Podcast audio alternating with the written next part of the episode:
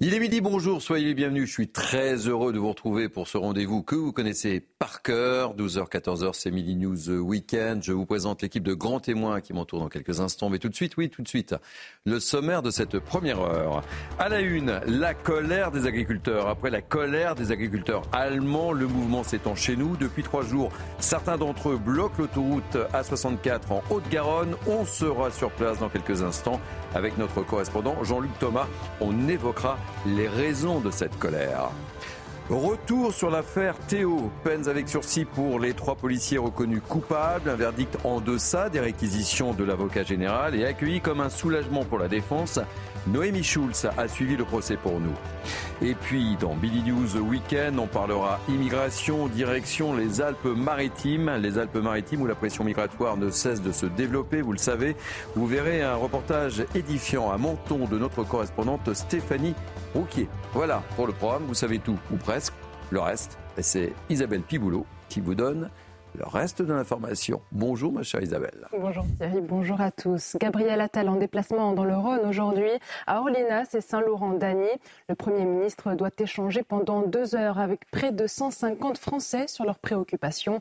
Parmi eux, des habitants et des maires du département. Un moyen pour le chef du gouvernement de préparer son discours de politique générale devant le Parlement le 30 janvier. Important retard à la SNCF sur la ligne Paris-Clermont-Ferrand. Près de 11 heures de trajet au lieu de 3h30. Hier soir, la locomotive d'un intercité est tombée en panne à Nogent-sur-Vernisson, au sud de Montargis. La Croix-Rouge et les pompiers ont été dépêchés sur place. Les 700 passagers sont arrivés à Clermont peu après 6 heures du matin. En dédommagement, la SNCF annonce une compensation de 200% du prix des billets. Un bus visé par des tirs de carabine à plomb. Les faits se sont déroulés mercredi dans le quartier de Bellevue à Nantes, quartier connu pour ses règlements de compte sous fond, sur fond de trafic de drogue. Les chauffeurs et les usagers craignent pour leur sécurité. Reportage de Jean-Michel Decaze. Il est entre 7h et 7h15 mercredi matin, horaire très inhabituel, particulièrement matinal, lorsque quatre tirs atteignent l'avant-droit du bus stationné à son arrêt. Des tirs provenant de l'immeuble situé juste à côté. Hier, euh, j'ai euh, croisé le directeur d'exploitation qui, bon, qui, qui dit que bah, c'était du plomb.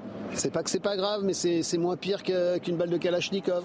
Donc, donc euh, non, c'est un discours qui n'est pas du tout entendable. Le ou les auteurs n'ont pas été arrêtés pour le moment.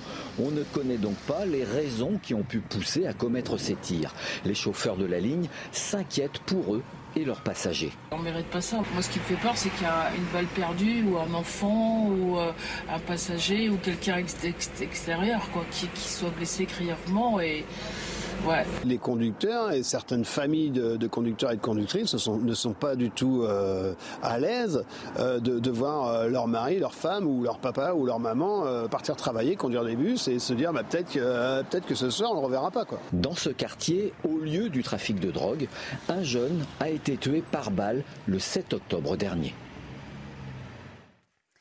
Après la mort du jeune Steve à Nantes en 2019, le commissaire Grégoire Chassin est renvoyé devant le tribunal correctionnel de Rennes. Son procès pour homicide involontaire aura lieu du 10 au 14 juin.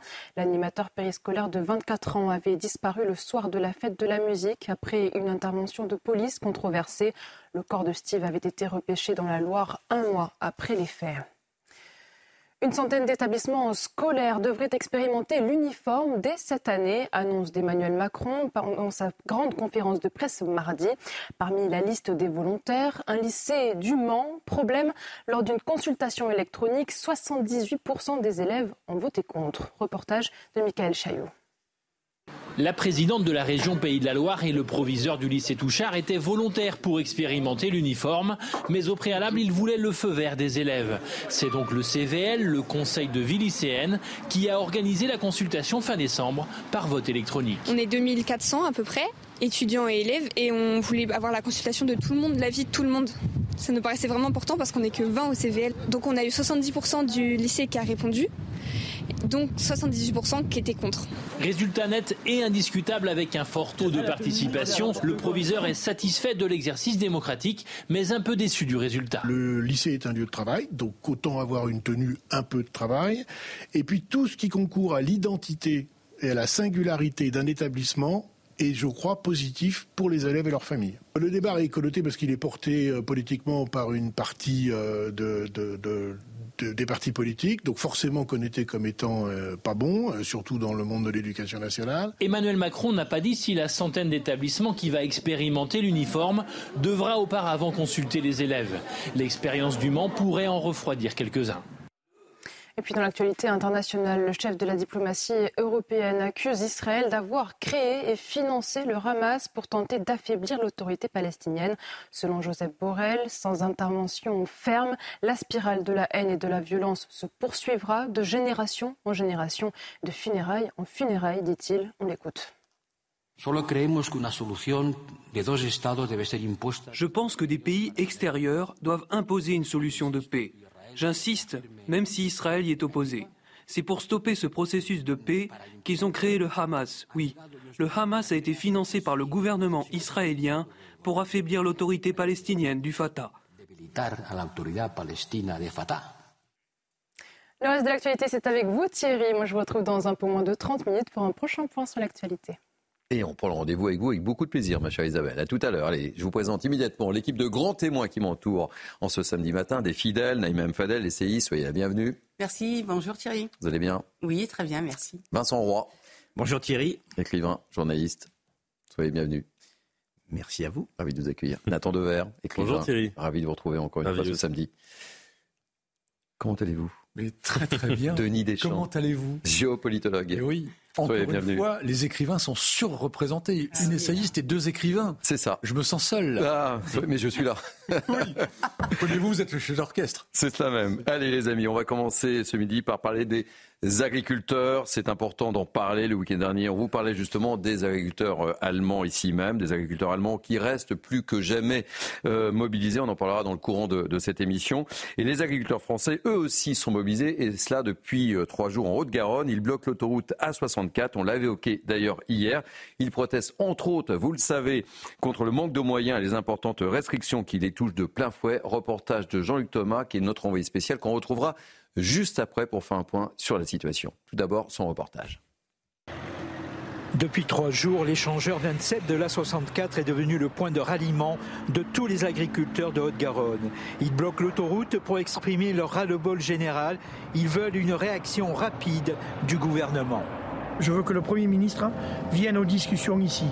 Apparemment, j'ai eu des échos, il a peur d'un climat hostile. Euh, moi, je me porte garant que s'il vient ici, nous sommes des, gens de valeur et on n'y sautera pas dessus. Si eux mettent de l'eau dans leur vin et nous un peu de vin dans l'eau, on devrait arriver à s'entendre. Selon ces éleveurs ou ces céréaliers, trois dossiers doivent être discutés prioritairement. L'accès à l'eau, l'indemnisation due à la MHE, la fièvre bovine, et enfin le GNR, le gasoil non routier. On ne va pas travailler avec du gasoil aussi cher que, du blanc. On n'en a pas les moyens. Ici, les rendements, c'est entre 45 et 50 quintaux. C'est pas 100 quintaux de la bosse. Donc il nous faut du gasoil non routier détaxé. Ce blocage est prévu de rester en place au moins jusqu'à lundi. Et on va retrouver tout de suite notre correspondant permanent sur place, Jean-Luc Thomas. Bonjour Jean-Luc. Euh, première question, quelle est justement la situation? Il est quasiment midi 10 en ce samedi. Et est-ce que surtout une réunion, une réunion est prévue avec le préfet, faute de ministre, mon cher Jean-Luc? Eh bien écoutez, vous le voyez d'abord, première chose, euh, l'autoroute est toujours euh, bloquée, pas de voiture euh, derrière moi. Et ensuite, à propos de la réunion en préfecture, eh bien écoutez, c'est un petit peu le, point un petit peu négatif, puisque vous savez, le président de la République avait dit qu'il demandait au préfet de venir sur place. Là, ce sont les agriculteurs qui vont venir et qui vont aller à la préfecture de Haute-Garonne, à Toulouse Le rendez-vous est fixé pour 14h30. Alors évidemment, les revendications restent les mêmes, comme je le disais dans le sujet, à la fois autour de la de la MHE, la grippe des bovins, aussi autour de l'eau, et c'est plus important que ce qu'on le croit. Et puis aussi les primes sur le gasoil non routier. Donc ces trois choses font que les discussions vont à nouveau être très tendues en préfecture. C'est ce qui s'était passé lors de la première réunion qui avait eu lieu mardi. Et à la sortie de cette réunion, eh bien, l'ensemble des agriculteurs s'était dit on ne peut pas en rester là et est venu le blocage depuis jeudi. Alors là, ici actuellement, ben, vous voyez, hein, il y a à peu près 200-300 agriculteurs qui sont là. Ils préparent le repas de midi. certains ont passé la nuit, ils étaient une cinquantaine. Je vous garantis qu'il a fait très très froid cette nuit. Il faisait moins 5 à peu près. Et là, aujourd'hui, il fait encore froid, mais heureusement, il y a du soleil. Et une délégation va donc partir d'ici une heure pour aller vers Toulouse et la réunion avec le préfet de région. Merci beaucoup toutes ces précisions, mon cher Jean-Luc Thomas. Et couvrez-vous bien, même s'il y a du soleil. On sent qu'il fait un peu froid, malgré tout. Mais vous êtes dans le sud-ouest, vous avez de la chance.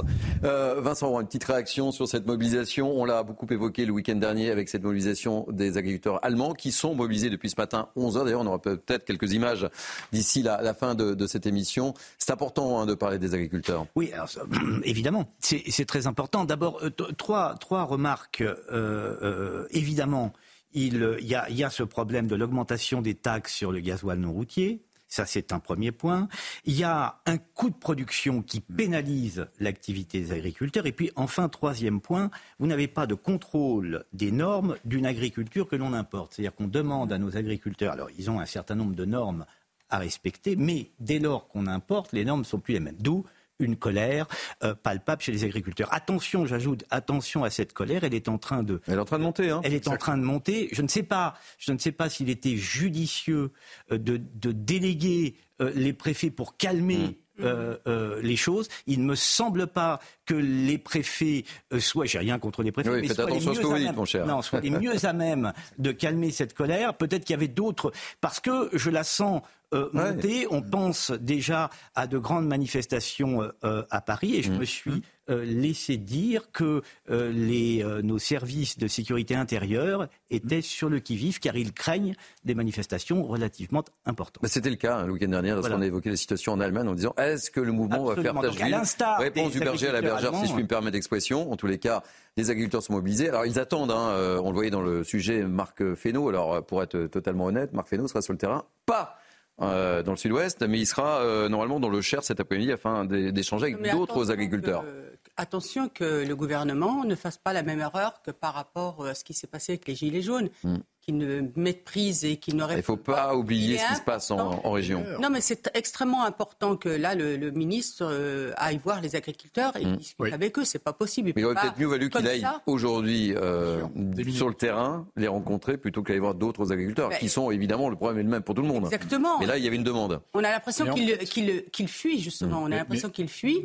Mais euh, et d'autant plus que ce mouvement des agriculteurs, il est porté par l'ensemble des Français, parce mmh. que nos agriculteurs, on les aime, on sait très bien qu'ils portent aussi ce terroir, ce patrimoine euh, français, cette identité française, ce lien à la, terre qui est extrêmement important. Et pour les avoir aussi rencontrés, rappelez-vous, euh, mm. Thierry, ensemble d'ailleurs, on voit bien combien ils sont soucieux, combien ils sont dans une agriculture vertueuse, mais ils n'en peuvent plus parce qu'ils sont asphyxiés par les normes mm. européennes. Et, le pire, c'est qu'ils racontent que quand ils s'adaptent à certaines demandes, à certaines normes, on revient leur redire que finalement, c'est pas ça qu'il faut changer, qu'il faut respecter d'autres normes. Et c'est vrai qu'il y a cette concurrence dont parlait euh, Vincent, déloyale.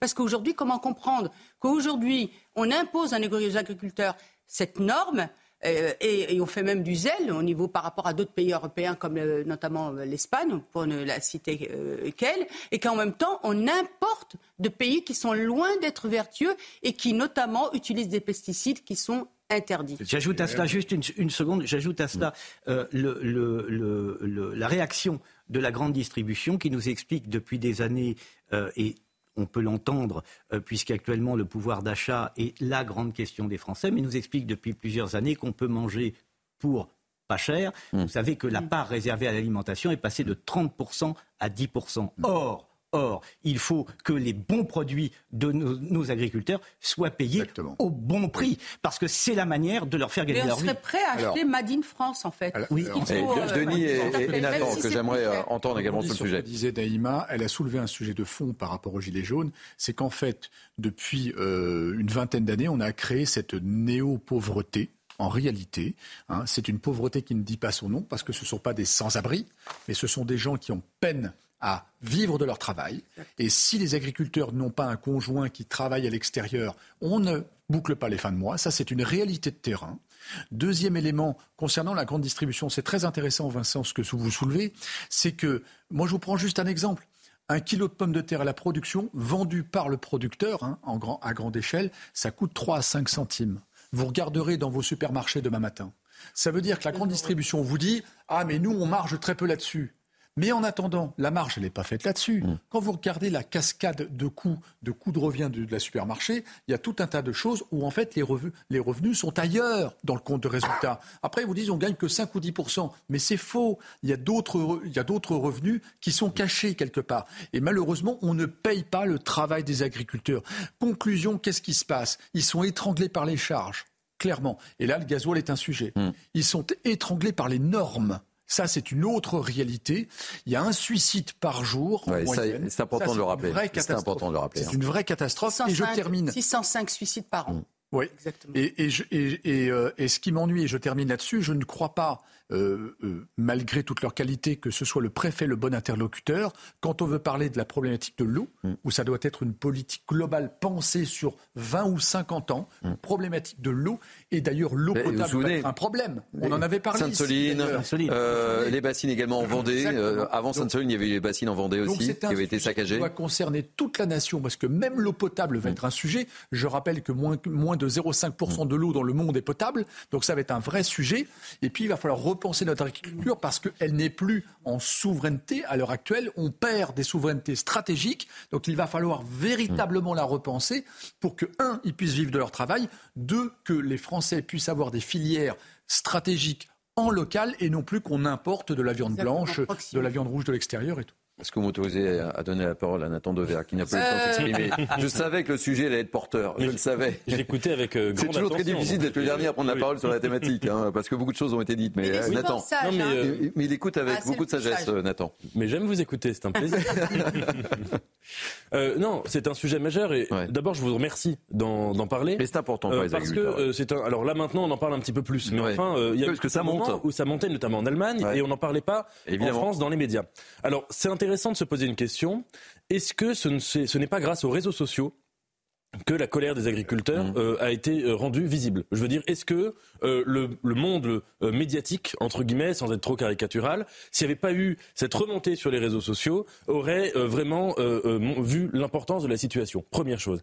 La deuxième chose que j'aimerais dire, alors c'est assez pessimiste, mais c'est que malheureusement, je pense que la situation des agriculteurs, malheureusement, je pense qu'elle évoluera pas. Mmh. Je vais vous dire pourquoi. Parce que, euh, bon, je pense que le politique aura de la bonne volonté, je l'espère. Donc ils vont vouloir prendre euh, certaines mesures pour améliorer euh, les choses. Mais là, on voit bien que c'est pas une amélioration qui est en jeu. Mmh. Ce qu'on nous dit, c'est qu'il y a des agriculteurs qui crèvent littéralement, Mmh. c'est-à-dire qui se suicident, c'est-à-dire qui vivent. Hier, un agriculteur témoignait euh, ici même pour dire qu'il vivait avec 336 euros par mois. Donc là, si vous voulez, vous pouvez faire des petites mesures. Ça ne va pas changer grand-chose à ces situations. Et ce qui est bouleversant dans le sort des agriculteurs, en fait, ils sont les victimes de tous les beaux principes de notre monde. Au moins trois. Le libéralisme, la mondialisation et l'écologie. Et en fait, dans les coordonnées de notre monde politique, économique, il est impossible de changer quoi que ce soit. Parce que vous parliez des grands distributeurs. Alors évidemment, le ministre de l'économie peut leur mettre un peu la pression. Mais enfin, on ne va pas changer le fait que euh, la grande distribution, ce sont des entreprises privées et elles fixent leurs euh, tarifs. Deuxièmement, vous parliez de la mondialisation, avec le fait que nous importons de l'agriculture et que euh, ça ne respecte pas toujours certaines normes. Alors pareil, on peut essayer d'être un peu plus exigeant, mais globalement, on ne changera absolument rien au fait que l'agriculture en Pologne, en Roumanie ou ailleurs, eh bien, c'est pas à nous qui allons euh, décider des choses. Et enfin, troisièmement, l'écologie. Eh bien, l'écologie, évidemment, euh, euh, pour eux, ça signifie une inflation de normes, une inflation de difficultés, ça signifie encore plus de coûts. Mais évidemment, on va pas mentir Mhm. que jamais on ne va revenir euh, là-dessus. Donc on pourra peut-être faire des subventions, on peut faire des petites choses. Donc ce qu'il faut voir, c'est que c'est un mouvement de fond où ce sont des gens, vous avez dit, qui font un métier absolument central, dont la France ne peut pas se passer, et qui sont victimes, mais encore une fois, je le répète, de beaux principes. Ça veut dire, et de principes qu'on ne peut pas changer. Et donc, euh, alors, c'est pour ça qu'il faut les aider, qu'il faut les aider au maximum, mais qu'il ne faut pas croire qu'il suffira que on organise une réunion à Bercy pour que euh, du tout au tout ça change leur, leur Évidemment. situation. Vous vous souvenez du film, euh, comment ça s'appelait C'est au, Au nom de la terre, il me semble, hein, avec Oui, Au Guillaume Canet, qui a incarné parfaitement, qui était un très beau film, Très, très très, euh, qui a été excessivement bien perçu évidemment par le monde agricole, parce qu'il retraçait évidemment la- la- la- la- la- le quotidien d'un agriculteur. J'ajoute, puisque Nathan recensait toutes les attaques que subissent d'une certaine façon les agriculteurs et l'agriculture d'une manière générale, euh, j'ajoute une petite chose à propos de l'élevage. hein. vous voyez là attaque idéologique hein, avec des associations comme L214 et puis et puis ce fantasme de la viande de laboratoire de la viande en tube etc que euh, la, la Nord-Amérique euh, a fait déferler sur sur notre continent. Il y a il y a tout cela aussi. Donc ils sont, ils sont attaqués. Vous parliez d'écologie, ce sont tout de même nos agriculteurs, nos meilleurs écologistes d'une certaine façon. Et- Alors, et, juste- sur ces questions, on ne leur donne pas assez la parole. Alors justement, je vais vous faire écouter euh, Yannick Jadot, euh, sénateur écologiste, qui s'exprime sur, euh, sur le mouvement et cette colère qui gronde chez les agriculteurs. C'est intéressant de, de l'écouter. On aura peut-être le temps de réagir juste après. Une bonne partie de cette colère est justifiée. On est dans un modèle agricole totalement dingue. Euh, on a 27 fermes qui disparaissent tous les jours. On a euh, un tiers des, euh, des agriculteurs qui vivent sous le seuil de pauvreté. On a deux suicides par jour.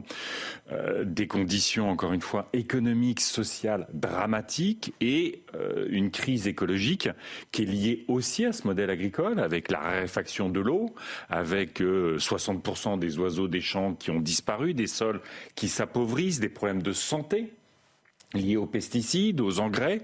Et donc, on a un modèle agricole qui est pourtant sous perfusion d'argent public. 13 milliards d'euros d'argent public va directement au soutien d'agriculteurs de moins en moins nombreux. Et pourtant, une crise sociale, une crise environnementale. Donc, ce qu'il faut surtout, c'est que le gouvernement accompagne ces paysannes, ces paysans vers un autre modèle agricole qui soit plus rémunérateur, socialement protecteur et qui respecte l'environnement. C'est intéressant d'écouter euh, Yannick Jadot, euh, écologiste, voyez, par rapport à ce mouvement. constat- Qu'est-ce qu'il dit Euh, c'est un écologiste raisonnable Hum. qui connaît son dossier. Le constat est clair. Il a, chiffre, il, il a donné des chiffres carrés. Et le problème, c'est comme disait Nathan, c'est que malheureusement, je crains qu'il n'y ait que des mesurettes et non pas une, une stratégie de fond sur le temps long. Et en fait, on va subventionner euh, pour, un, sujet- pour, par exemple, le problème de, de- de la- de- de- des vaches, les- la fièvre hémorragique ou, le- ou- ou d'autres petits sujets comme ça, mais on ne va pas résoudre le problème de fond de la transmission des, des- des fermes, de la pérennité euh, économique des, des fermes et donc de ce métier. On pose des rustines, quoi. Oui. Nathan, deux mots très rapides sur Euh, euh, bah- les propos de Yannick Jadot. Oui, oui, deux mots, je suis, je suis parfaitement euh, d'accord avec vous. Et, et ce qui montre bien euh, que, en effet, ça doit être une question de vision à long terme. Et euh, vous le disiez hier, mais quelqu'un comme le général de Gaulle, même sur des sujets comme l'agriculture, euh, qui peuvent paraître entre guillemets prosaïques, même là, il avait des visions de, de souveraineté alimentaire et puis de puissance alimentaire qui, qui, que- que- que- que- qui, qui animaient fondamentalement sa politique. Et c'est ça qu'il faut avoir et pas seulement une réaction de technocrate de dire on va monter de 10% ceci, baisser de 10% cela, à mon avis. Merci euh, Nathan. On va marquer une première pause si vous voulez bien. Euh, et on salue tous les agriculteurs qui nous regardent. Ils Bien sont sûr. nombreux à nous regarder. Et on accueillera Naomi Schulz. On reviendra sur le procès euh, Théo qui a fait beaucoup commenter.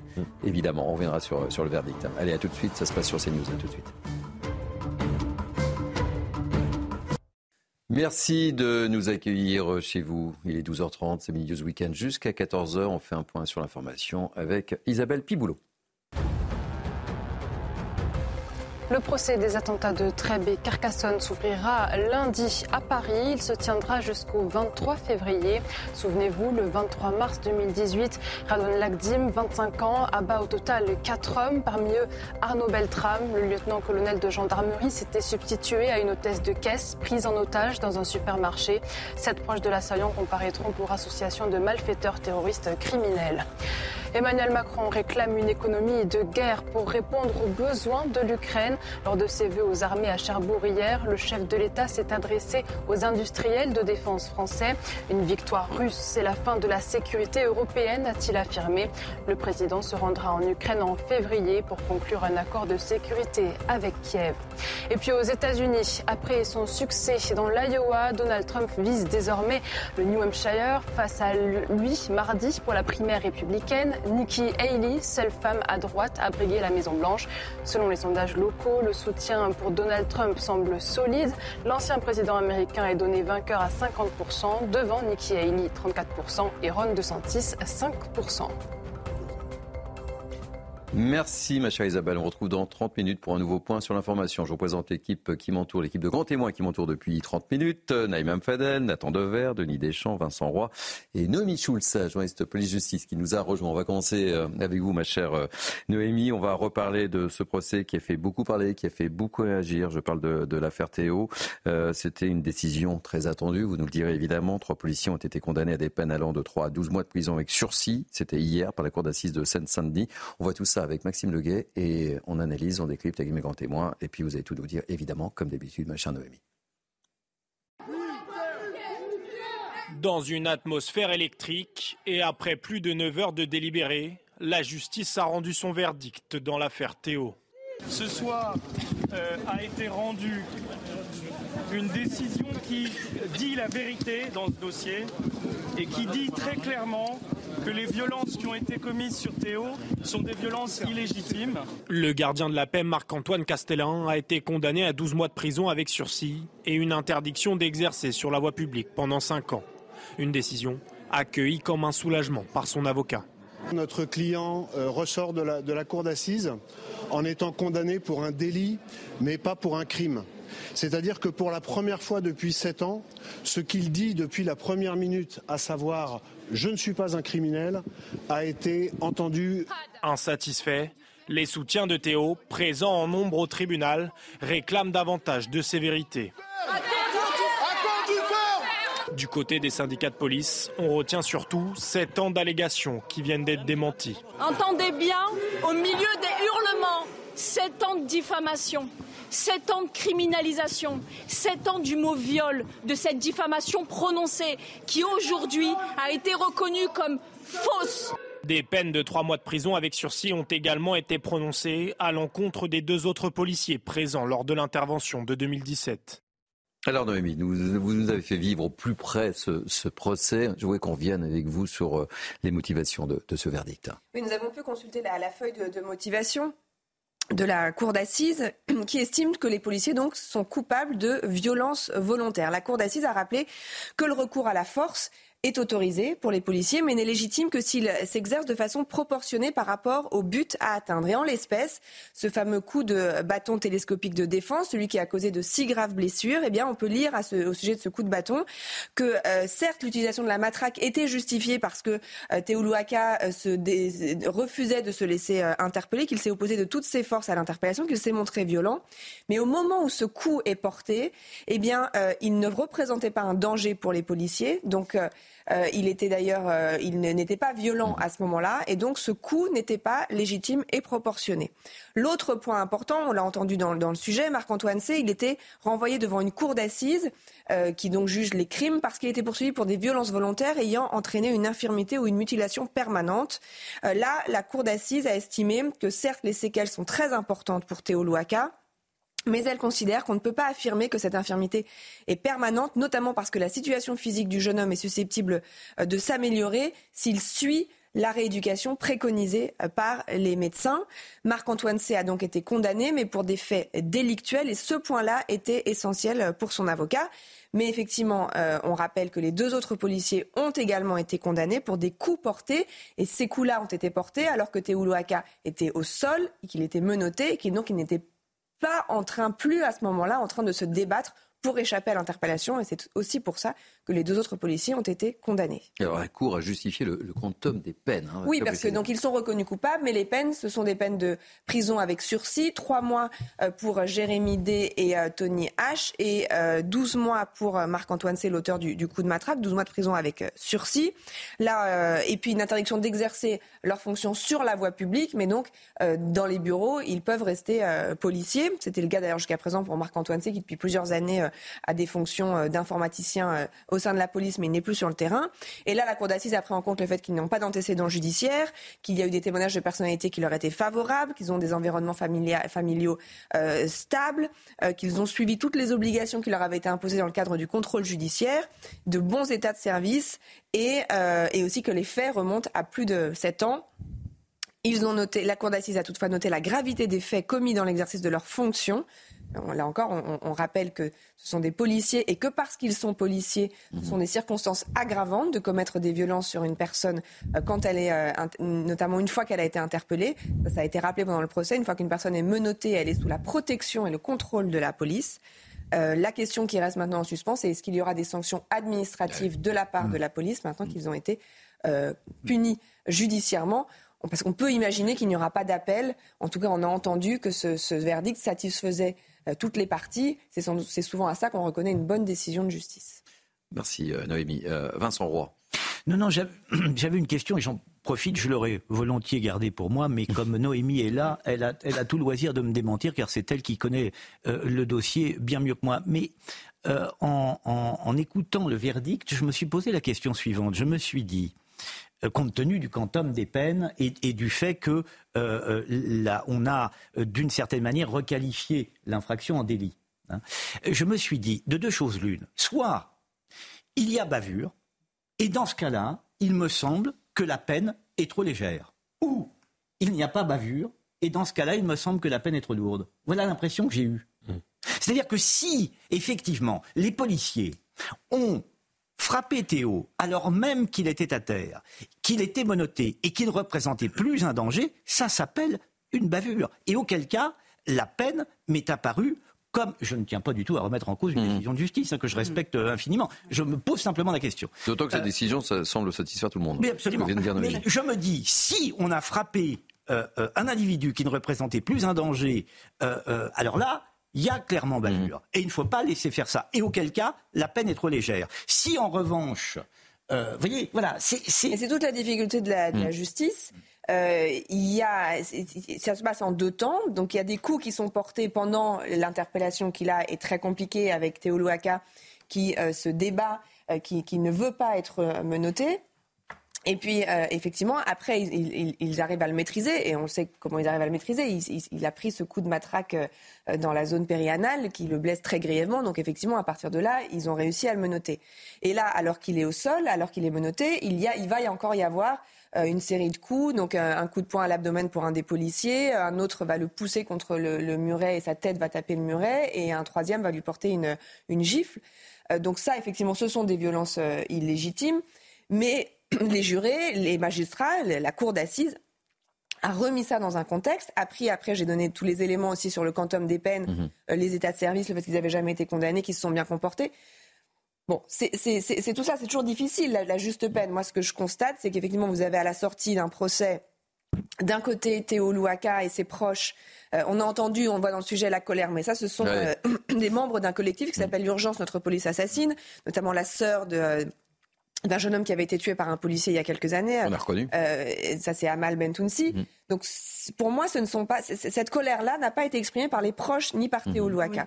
Donc vous avez d'un côté quand même des parties, une partie civile qui vous dit nous, pour moi, ce qui importait, c'était qu'il y ait une condamnation, que les violences volontaires soient reconnues et elles l'ont été par la cour d'assises. Et de l'autre côté, vous avez la défense qui vous dit ce qui était important, c'était que la qualification de crime euh, tombe.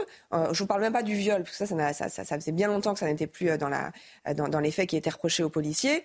Et donc, certes, ils sont condamnés, mais à des peines euh, quand même relativement, effectivement, euh, légères et qui leur laissent, sauf si ensuite il y a une radiation, la possibilité de rester policier et donc une satisfaction également du côté de la défense. Donc, pour moi, cela apparaît comme un, un, verdict euh, juste d'équilibre. En tout cas, c'est ce qu'on peut se dire quand tout le monde est satisfait. Et c'est vrai qu'on a entendu souvent à travers vos témoignages, etc. Théo appelait relativement au calme en plus. Hein. C'est vraiment les débats ont été très apaisés. C'est à noter pendant tout le procès. Vous aviez une salle d'audience qui était comme coupée en deux, avec très clairement d'un côté euh, soutien, les soutiens de, de Théo Louaka, de l'autre côté beaucoup de, de, policiers en civil qui venaient euh, soutenir leurs collègues, des syndicalistes, bon, des gens qui étaient très présents. Et pour autant, euh, pour avoir fait beaucoup de procès, il y a parfois des procès où l'ambiance est, est, est, très tendue, où il peut y avoir des invectives. Ça n'a pas du tout été le cas.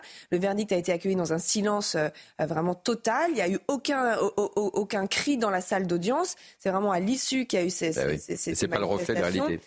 En tout cas, c'est une réalité de certains qui dénoncent les violences policières, mais pas de la partie civile. C'est important de le dire, oui. évidemment. Euh, Denis, et je vous donne la parole, évidemment, Naïma. Merci, euh, Naïma. Je, je, trouve cette affaire fascinante, en fait, parce qu'elle est la photographie de notre société. Les faits remontent à il y a sept ans. Mm.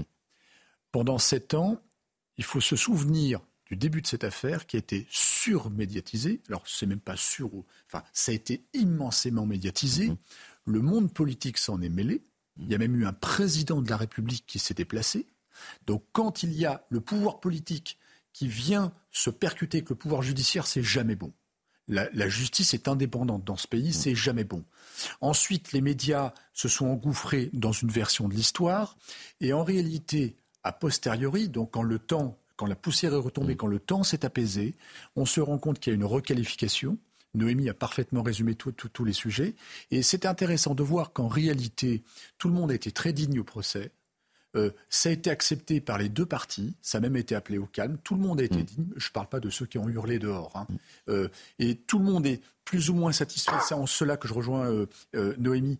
C'est un verdict équilibré, même si, je suis désolé Vincent, c'est très difficile de rendre la justice et de satisfaire. Oui, oui, oui, non, mais je... Parce que c'est très, c'est là la difficulté, mais je pense que tout le monde reconnaît mm. que effectivement il y a eu une certaine justesse. Et pour terminer, euh, maintenant on va on va passer la phase administrative pour les policiers, où maintenant il va y avoir une phase où peut-être, voire probablement, ils vont être sanctionnés derrière. Naïma et Nathan. Euh, sur cette affaire, euh, moi je pense qu'il y a aussi une question qu'on ne soulève pas assez, c'est la banalisation des refus d'obtempérer.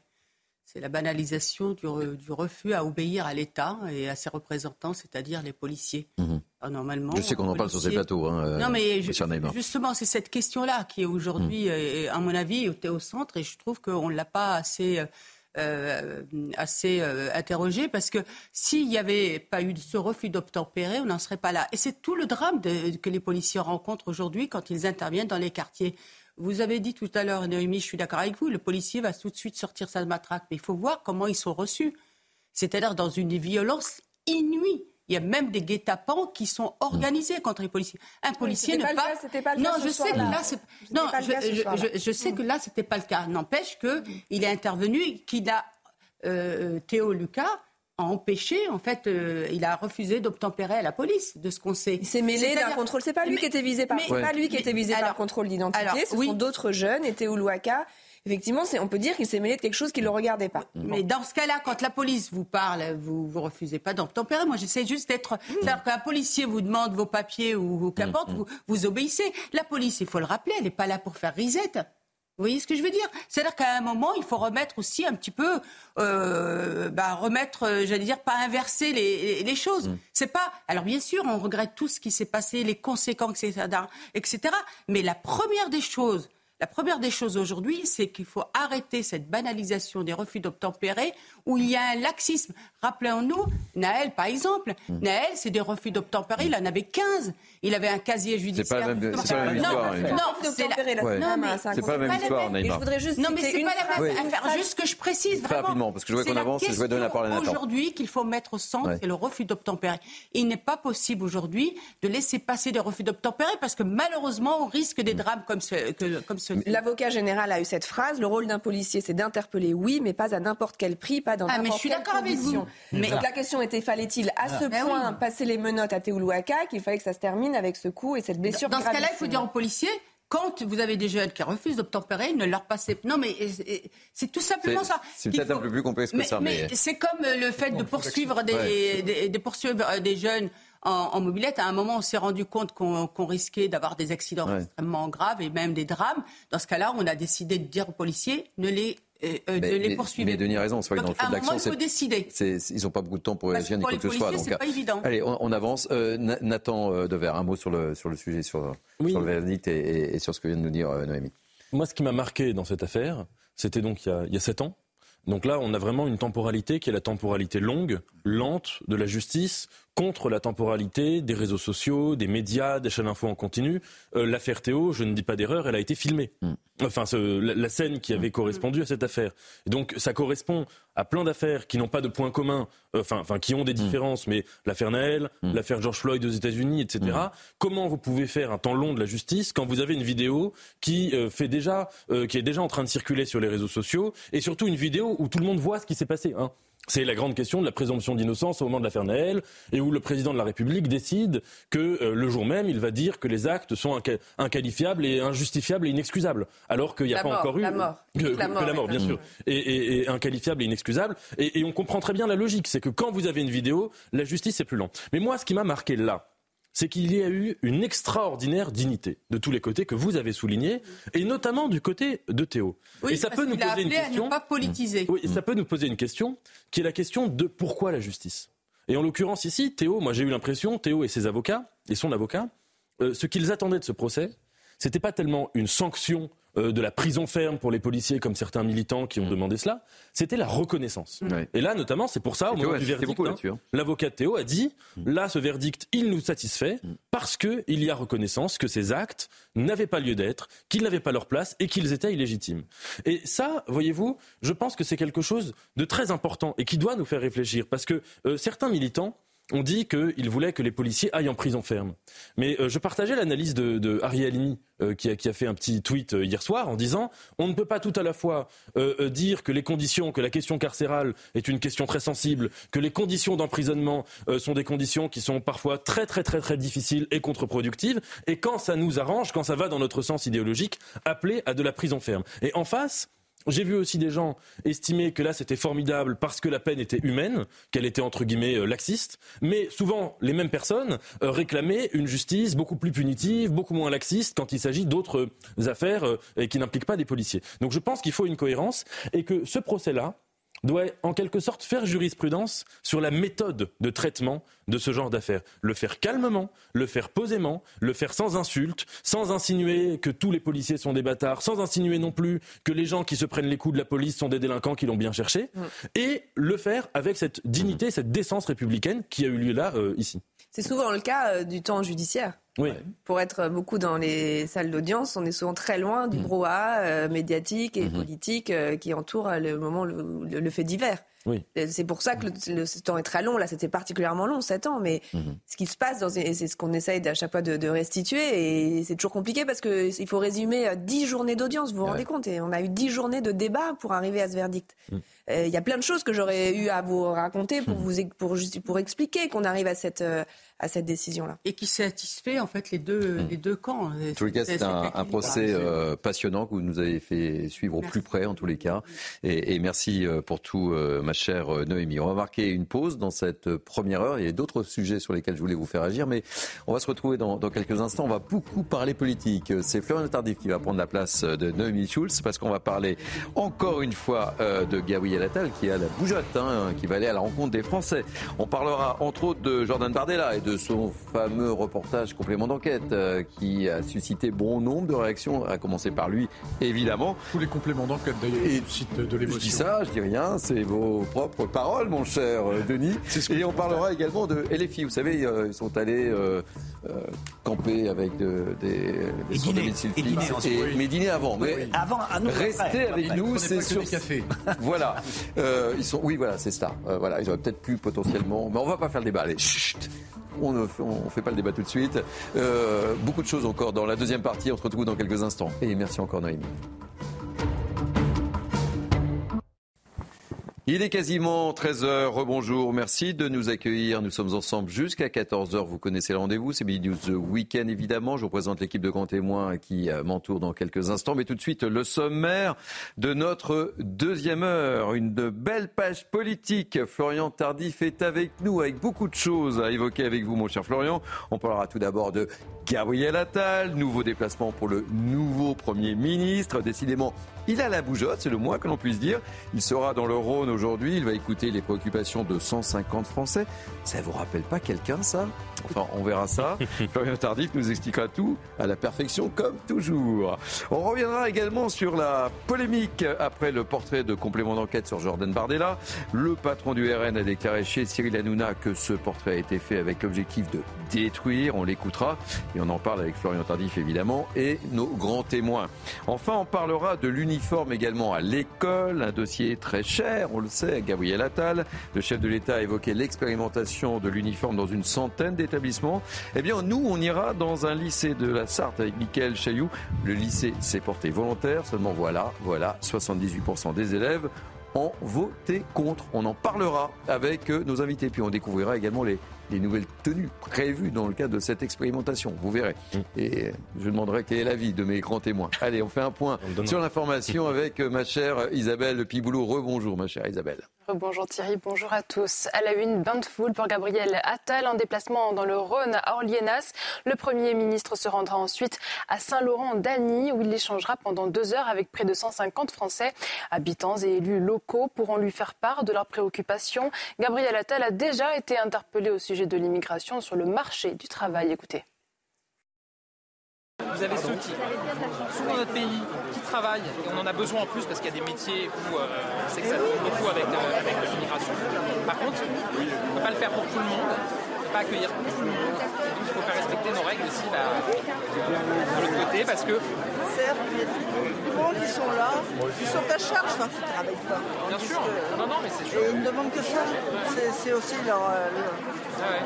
Leur non, et surtout, et surtout, vous en avez qui travaillent aujourd'hui illégalement, et donc en termes de dignité pour eux, et en termes de reconnaissance de la société, y compris, euh, ça n'a pas de sens. Donc c'est pour ça qu'il faut avancer sur les deux côtés. La frontière franco-italienne sous pression migratoire dans les Alpes-Maritimes. 44 000 personnes ont été interpellées pour avoir tenté de rentrer illégalement sur le sol français en 2023. Centre de rétention administrative, cellules, hôtels, les structures sont saturées. Le département demande des renforts. Reportage à Menton de Stéphanie Roquier. À la gare de Menton-Garavant, tous les trains en provenance d'Italie sont contrôlés. C'est actuellement le passage principal des personnes en situation irrégulière voulant entrer en France. Ça, ça vous donne pas le droit d'aller parce que la carte est payée. C'est la même chose que le monsieur. Vous comprenez Le monsieur t'a contrôlé là C'est bon, c'est bon, c'est bon. Merci. Entre 50 et 100 personnes sont arrêtées quotidiennement dans ces trains et ramenées en Italie. L'an dernier, dans les Alpes-Maritimes, plus de 44 000 étrangers clandestins ont été interpellés, une hausse de plus de 10% par rapport à 2022. Alors, tous les services de l'État saturent. on arrive effectivement à des cras saturés, à des euh, cellules au sein des commissariats saturés. Là-dessus, on rajoute pour nos collègues PAFistes bah, les contrôles aux frontières, pour nos forces mobiles également qui sont mobilisées, donc les CRS, les gendarmes mobiles et euh, la force Sentinelle, bah, des interpellations et des contrôles permanents aux frontières, aux péages d'autoroute. Donc euh, la charge de travail est excessivement euh, importante. Des policiers à présent inquiets pour cet été. Avec des forces mobilisées sur les Jeux olympiques, ils craignent que la frontière se transforme en passoire, faute d'effectifs nécessaires. Un rassemblement est en cours à Saint-Denis pour rendre hommage à Sedan. Mercredi soir, l'adolescent de 14 ans a été tué d'un coup de couteau sur un quai de métro. Depuis plusieurs jours, la commune la plus peuplée de Seine-Saint-Denis connaît un contexte de vive tension. Les habitants en craignent pour leur sécurité. Écoutez quelques réactions des participants au rassemblement. Hier, j'ai pas mis mes enfants à l'école parce que j'ai trop peur. J'ai peur de, de, ce qui se passe à Saint-Denis maintenant. Aller jusqu'à tuer un enfant de 14 ans, c'est n'importe quoi parce que c'est un enfant de 14 ans qui se fait assassiner, ça aurait peut-être mon fils, ça aurait peut-être mon petit frère. C'est mon petit frère en vérité. Et ça me touche. Ça me touche autant que. Voilà, j'ai une fille qui, qui va au collège l'année prochaine et on est tous concernés en vérité. C'est tous nos enfants. Dans le reste de l'actualité, la fronde des agriculteurs se poursuit. En Haute-Garonne, la 64 est bloquée pour dénoncer entre autres des taxes excessives et des revenus en chute libre. Le ministre de l'Agriculture se rendra dans le Cher cet après-midi, puis en Vendée lundi. Emmanuel Macron avait demandé au préfet d'aller à la rencontre des agriculteurs ce week-end. Reportage à Carbone de Jean-Luc Thomas. Depuis trois jours, l'échangeur 27 de l'A64 est devenu le point de ralliement de tous les agriculteurs de Haute-Garonne. Ils bloquent l'autoroute pour exprimer leur ras-le-bol général. Ils veulent une réaction rapide du gouvernement. Je veux que le Premier ministre vienne aux discussions ici. Apparemment, j'ai eu des échos, il a peur d'un climat hostile. Euh, moi, je me porte garant que s'il vient ici, nous sommes des, gens de valeur et on n'y sautera pas dessus. Eux mettent de l'eau dans leur vin et nous un peu de vin dans l'eau, on devrait arriver à s'entendre. Selon ces éleveurs ou ces céréaliers, trois dossiers doivent être discutés prioritairement. L'accès à l'eau, l'indemnisation due à la MHE, la fièvre bovine, et enfin le GNR, le gasoil non routier. On ne va pas travailler avec du gasoil aussi cher que, que, que du blanc. On n'en a pas les moyens. Ici, les rendements, c'est entre 45 et 50 quintaux. C'est pas 100 quintaux de la bosse. Donc il nous faut du gasoil non routier détaxé. Ce blocage est prévu de rester en place au moins jusqu'à lundi. Et puis la galère pour les voyageurs SNCF sur la ligne Paris-Clermont-Ferrand. Près de 11 heures de trajet au lieu de 3h30. Hier soir, la locomotive d'un intercité est tombée en panne à Nogent-sur-Vernisson, au sud de Montargis. La Croix-Rouge et les pompiers ont été dépêchés sur place. Les 700 passagers sont arrivés à Clermont peu après 6 heures du matin. En dédommagement, la SNCF annonce une compensation de 200% du prix des billets ma chère Isabelle. Et on pense aux 700 passagers qui ont dû passer une très belle nuit dans le train pour les mener à... Croix-Rouge qui va sauver la SNCF quand même. C'est juste non, mais... Mm. Alors les amis, j'ai pas prévu de faire un débat là-dessus, mais on aurait pu en parler évidemment. Allez, je représente l'équipe de grands témoins. Tous les efforts sont portés sur le TGV, le reste étant, en déshérence. Voilà la vérité. Puis la Croix-Rouge peut sauver ce qu'elle veut. Euh, quand, il y a des vrais sujets, elle n'est pas très présente. On l'a vu pendant la Seconde Guerre ah, mondiale. Allez, Alors, potentiellement, est-ce que je peux reprendre le pilotage de mon émission Oui, c'est vrai. On est en train de choisir les sujets. Oui, non, mais c'est open bar. Hein, euh, Midi News Weekend. Allez, je représente euh, mes grands témoins du jour qui sont en pleine forme. Vous pouvez le constater Naïm Fadel, Nathan Dever, Denis Deschamps, Vincent Roy et j'accueille beaucoup de plaisir Florian Tardif. Nous sommes bien samedi aujourd'hui. Hein? Oui. Oui, parce que d'habitude vous êtes très fidèle le dimanche évidemment parce qu'on parle beaucoup de politique. Mais là, on change un peu les règles ah, du jeu. Journée politique aussi. Journée très politique. Hein, et on va commencer évidemment avec vous, mon cher Florian, parce que je le disais, Gabriel Attal, il est à la bougeotte. Hein. On, a, on a suivi. Euh, non, un petit peu, pas beaucoup. Euh, là, il va, euh, il est dans le Rhône, c'est bien ça.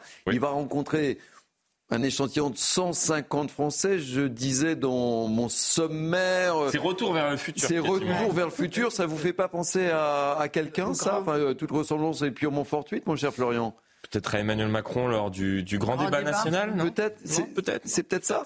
Mais il arrivait à Jupiter de rencontrer des mortels. Hein. Ah, très bien. Alors, oh. magnifique. Mais vous avez vu le somme Ouais. Hein c'est Mini News Weekend. Peut-être euh, partir. Alors, les enjeux un peu de ce qui va se passer, mon cher Florian, de, de, de, de, ces rencontres, évidemment. Et on va reprendre un peu de sérieux. C'est vrai que ça, ça ressemble un peu à la méthode d'Emmanuel Macron. Hein. Oui, c'est la méthode d'Emmanuel Macron. Et en même temps, c'est un petit pied je trouve, au président de la République. Pourquoi? Parce mmh. que euh, le chef de l'État, euh, le mois dernier, nous annonçait, y compris son entourage, vous allez voir, en janvier, il va y avoir ce grand rendez-vous avec la nation. En quoi consistait ce grand rendez-vous avec la nation? On a une conférence de presse, le chef de l'État, légèrement en surplomb euh, du gouvernement, euh, de euh, ses principaux conseillers et des journalistes. Il n'y avait que des journalistes dans la salle. Et là, quelques jours plus tard, que décide de faire le Premier ministre D'être face à des Français, mm. c'est-à-dire des citoyens. Et je trouve que euh, lorsque l'on fait le parallèle entre ce qui s'est passé euh, mardi dernier et ce qui va se passer euh, dans, dans, quelques heures, il y a tout de même une volonté de la part du, du Premier ministre, qu'on disait totalement effacé derrière le chef de l'État, qui a brossé quasiment tous les sujets, qui a tenté de démonétiser en quelque sorte son discours à venir de politique générale à l'Assemblée nationale. Il y a tout de même cette volonté, je trouve, justement, de, de prendre le contre-pied de ce qui a été fait il y a, il y a quelques jours par, par le président de la République, qui souhaitait s'adresser aux Français et qui, in fine, s'est adressé aux journalistes et a tenté, euh, par leur truchement, de, de s'adresser à la population. Et alors, je vous propose d'écouter justement Gabriel Attal par rapport à ce que vous venez de dire, euh, le fait qu'il se déplace et qu'il est un petit peu la bougeotte. Écoutez bien ce qu'il dit. Et dans ce contexte-là, moi, je n'envisage pas de préparer cette échéance qui est importante présenter à la représentation nationale et aux Français les grands chantiers qui nous attendent. Je n'envisage pas de préparer cette échéance en restant euh, dans mon bureau avec mes conseillers. Moi, j'aime le terrain, j'aime euh, me déplacer. Je ne m'intéresse pas vraiment aux commentaires. Quand vous vous déplacez beaucoup, on dit que vous vous déplacez trop. Et quand vous vous déplacez euh, moins souvent, on dit que vous vous déplacez pas assez. L'important, c'est de se sentir à l'aise et bien pour faire son travail. Et moi, j'ai souvent eu l'occasion de le dire à mes équipes, rien ne vaut le terrain. Et à la fin, euh, une note qui vous est faite par vos conseillers ou euh, un sondage qu'on vous présente, ça ne sera jamais rien à côté d'un échange que vous pouvez avoir dans une salle des fêtes avec des Français comme ici à Orliena. Même si parfois c'est des échanges qui sont difficiles, qui sont exigeants, qui peuvent être parfois tendus, mais c'est ce qui vous permet le mieux de ressentir le pouls euh, de la société et du pays. Alors, euh, c'était dimanche dernier, il était à Caen. Quand il dit rien ne vaut le terrain, euh, on, faisait le parallèle, vous faisiez très justement avec Emmanuel Macron, mais on a fait un parallèle avec Naïma qui était présente à mes côtés, avec Philippe David entre autres. Il faisait penser aussi un peu à, Jacques Chirac sur le terrain.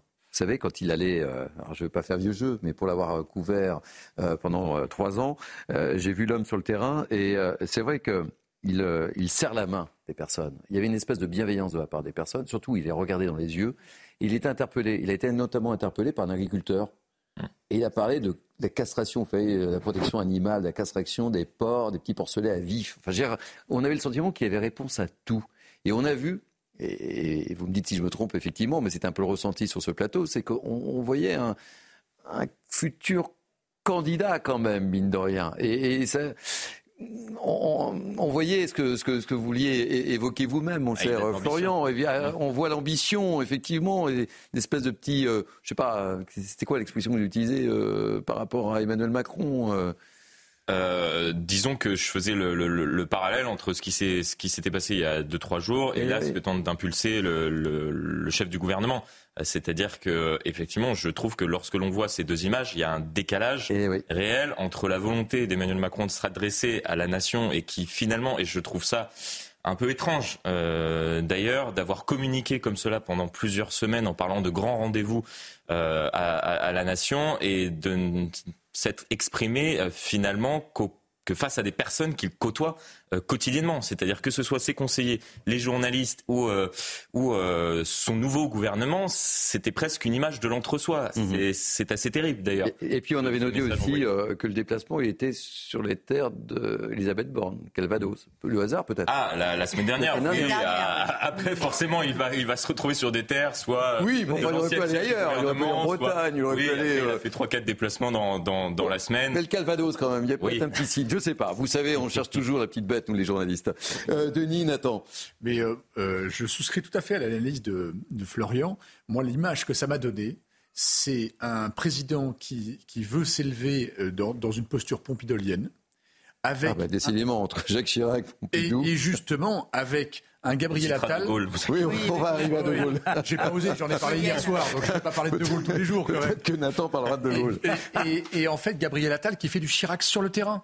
Et il le fait plutôt bien. Hmm. Comme vous avez dit, en fait, il s'intéresse, alors je ne sais pas s'il a toutes les réponses, mais en tout cas, il, bah, avait un certain nombre de réponses. Hein, et effectivement, il le fait très très bien. Alors peut-être qu'il a bien étudié le sujet, hmm. mais il sent qu'il faut passer par là peut-être pour que, un marchepied pour, euh, pour l'étape d'après. Hmm.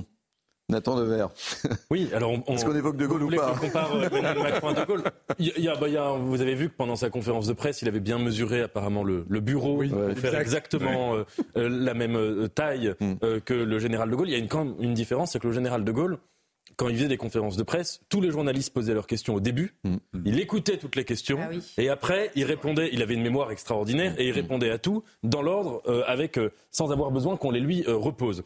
non, sur, sur, Gabriel Attal, moi il y a quand même une une question que je me pose, c'est que cette opposition qu'on fait souvent entre les ministères ou les plateaux télé et le terrain, mm. je la trouve un peu euh, factice. Euh, euh, parce que quand on parle de terrain, en fait, on parle toujours de la même chose, c'est-à-dire de rencontres. D'abord, où ce sont les plateaux télé qui se déplacent quelque part. Mmh. Donc, c'est un plateau télé transportable et qui peut être dans une salle des fêtes, comme le dit Gabriel Attal, sur un marché. alors, l'idéal, vous savez, c'était la tribune de Carl Olive. Mmh. Ce serait dans un, dans un champ avec les politiques qui ont les, les, mains dans le, dans le cul des vaches. C'était l'expression qu'il avait employée. Mais tout ça, en fait, c'est tout aussi médiatique qu'un plateau télé. Et deuxièmement, c'est que les rencontres de terrain, moi, il y a deux choses qui me dérangent. Parfois, il y a beaucoup d'éléments de langage.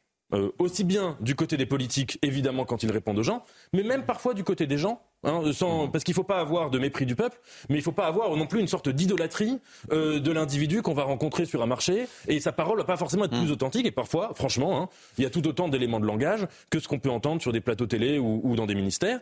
Et deuxièmement, c'est que je pense que tout n'est pas question de parler euh, sur le terrain. Ça, c'est vraiment de la communication. On l'a vu au moment du grand débat. Le grand débat, c'était un moment de terrain, entre guillemets, euh, qui était extrêmement réussi sur le plan de la com, avec euh, là Emmanuel Macron, je parlais du général de Gaulle, mais qui était dans une forme d'énergie de faire des conférences pendant 7 heures. Bon, il n'en est rien sorti politiquement. Mhm. Absolument, rigoureusement, rien. Donc, si vous voulez, c'est très efficace, en effet pour imprimer sa marque dans l'imaginaire national, dans l'opinion publique et faire plaisir aux, médias. Mais je ne suis pas sûr que politiquement, le culte du terrain corresponde véritablement à quelque chose de salutaire. Allez, on avance euh, parce que je vois qu'on a beaucoup de sujets politiques. Hein. Euh, hein on a fait le tour. Hein. De toute façon, on va, on va suivre avec une grande attention le déplacement de Gabriel Attal euh, tout au long de la journée sur, sur notre antenne. On va parler de Jordan Bardella avec ce fameux portrait réalisé par nos confrères de complément d'enquête. Je ne sais pas si vous l'avez regardé. Moi, j'ai vu hier. Je l'ai regardé. Je vous demanderai ce que, ce que vous en avez pensé. En tous les cas, il n'a pas du tout plu à Jordan Bardella. C'est le moins qu'on puisse dire. Il s'est exprimé chez notre ami Cyril Hanouna. C'était hier soir. regardez sa, sa première réaction. On l'écoute. Il devait être diffusé en juin, il a été reporté en septembre. Il devait être diffusé en septembre, il devait être diffusé en décembre, il a été repoussé au mois de janvier. Là, on est dans les six mois de campagne officielle avant les élections européennes du 9 juin. Je suis probablement le seul candidat qui aura droit un complément d'enquête sur le service public. Or, moi, je pense que la vocation du service public, c'est pas de, démolir. Et, je dis que c'est un procès et pas un portrait parce que l'objectif de ce, de ce documentaire, c'est pas de faire un travail journalistique, c'est de détruire, mm. c'est de démolir, c'est de salir et c'est de faire du mal. Il n'a pas pu le documentaire à Florian Bardella, c'est le moins qu'on puisse dire. On écoutera d'autres réactions également sur le contenu même. Hein. Oui, euh, oui. Après, euh, il, est normal qu'il réagisse euh, ainsi lorsque mm. l'on regarde ce, ce, complément d'enquête. Il est vrai qu'en général, lorsque les équipes de complément d'enquête s'intéressent à vous, effectivement, on, le voit assez, assez régulièrement. Vous avez quelques craintes à avoir. Après, le problème, c'est que de plus en plus, pour avoir regardé un certain nombre de compléments d'enquête euh, ces, derniers temps. On, nous vend euh, cela comme euh, un document qui va, entre guillemets, bousculer la, République avec de grandes révélations. Et c'est vrai qu'en regardant, on, a assez peu de, révélations, ou en tout cas, les révélations sont assez peu étayées de, faits vérifiables. Donc, donc c'est ça qui peut parfois être, être gênant. Après, c'est je trouve que c'est bien qu'on mm. puisse enquêter comme cela sur, euh, sur des personnalités euh, politiques.